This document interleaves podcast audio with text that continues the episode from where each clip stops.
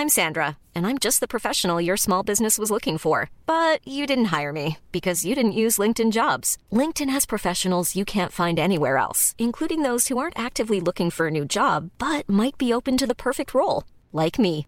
In a given month, over 70% of LinkedIn users don't visit other leading job sites. So if you're not looking on LinkedIn, you'll miss out on great candidates like Sandra. Start hiring professionals like a professional. Post your free job on linkedin.com/people today. Heraldo Podcast, un lugar para tus oídos. Noticias del Heraldo de México.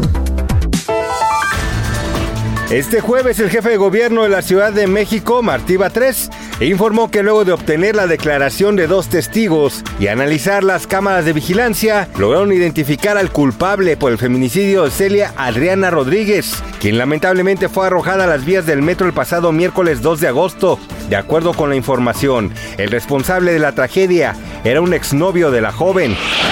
Durante su visita a Hidalgo, Claudia Sheinbaum Pardo, ex jefa de gobierno de la Ciudad de México y actual aspirante a la presidencia, celebró la noticia sobre la detención del fiscal de Morelos, Uriel Carmona, y aseguró que no es un asunto político sino de justicia. Cabe señalar que el fiscal es señalado por afectar la dignidad de la memoria de Ariadna Fernanda y revictimizar a sus familiares.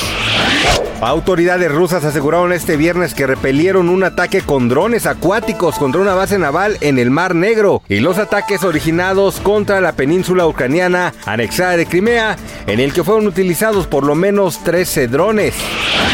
Esta mañana, Carlos Rivera y Cintia Rodríguez informaron que ya son padres. Como era de esperarse, el cantante no evitó compartir un enternecedor mensaje en el que confirma que tras la llegada de su hijo León, el mundo ahora es más bonito, por lo que de inmediato recibió felicitaciones de famosos como Yuridia, Fernanda Castillo y su amigo el Capi Pérez.